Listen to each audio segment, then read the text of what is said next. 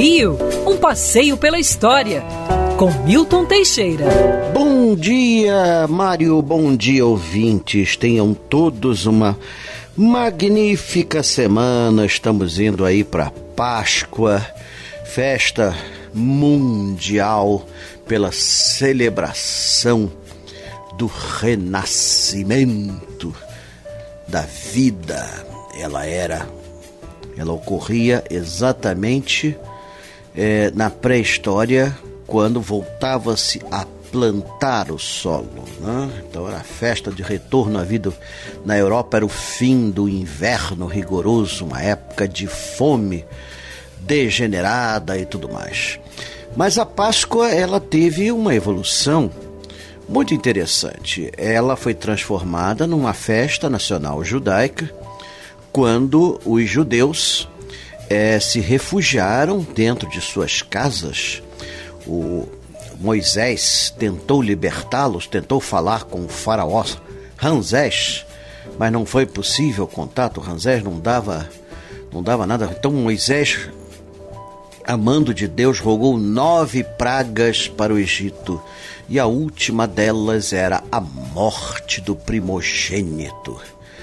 E para evitar que os primogênitos judeus morressem, foi pedido que cada casa judaica aspergisse sobre a porta sangue de cordeiro, que aí a morte evitaria essas casas.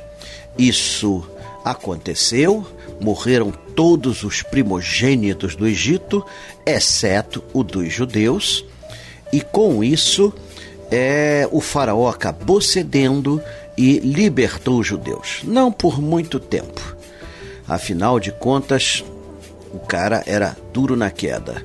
Perseguiu os judeus e diante do Mar Vermelho, Moisés abriu as águas e eles então, os judeus atravessaram. Depois de atravessaram, viram os egípcios indo atrás dele, mas aí as águas se fecharam e os egípcios morreram afogados.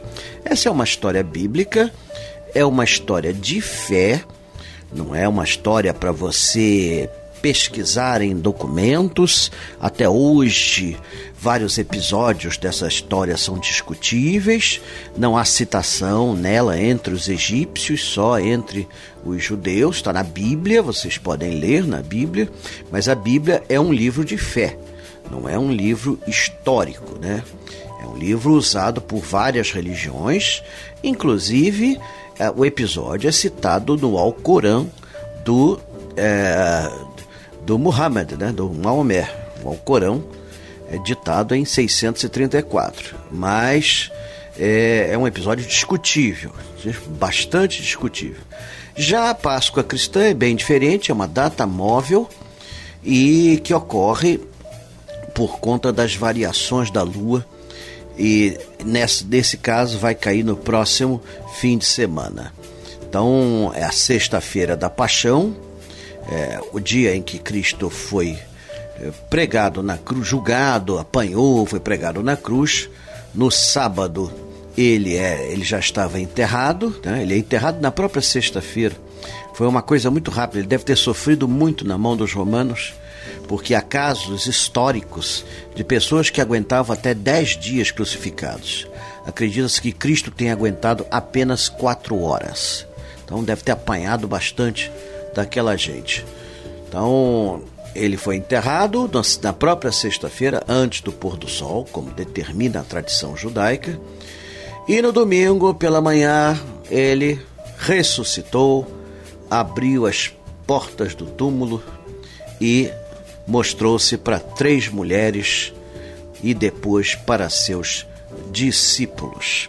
Então, essa data é que é celebrada pelos cristãos, eh, sejam eles católicos, evangélicos, protestantes, etc. Os muçulmanos acreditam na ressurreição de Cristo, mas ela foi ordenada por Deus e isso não teve nada a ver com Cristo ser filho de Deus, que não é aceito pelos muçulmanos. Mas ele também é acreditado como tendo ressuscitado. Para os muçulmanos, Cristo é um grande profeta. Ele não é o Messias. Então, está aí. Então, essa é a Páscoa que é celebrada. E esse negócio de chocolate? Bom, as pessoas davam presentes na Páscoa, né? E a partir do século XVIII entra o chocolate. Chocolate descoberto na América, entre os astecas, era o chocolate, que quer dizer bebida dos deuses, e eu concordo com eles. É bebida dos deuses e a partir do século XVIII passaram a fazer balas e depois o próprio ovo de chocolate. A novidade chega ao Brasil no início do século XX e, claro, agradou a petizada. Ai, para vocês terem uma ideia de como eu era feliz e sabia, na minha infância, a fábrica Bering fabricava ovos de chocolate com a minha altura. É mole ou quer mais? Não é à toa que eu sou gordinho. Quer ouvir essa coluna novamente? É só procurar nas plataformas de streaming de áudio. Conheça mais dos podcasts da Band News FM Rio.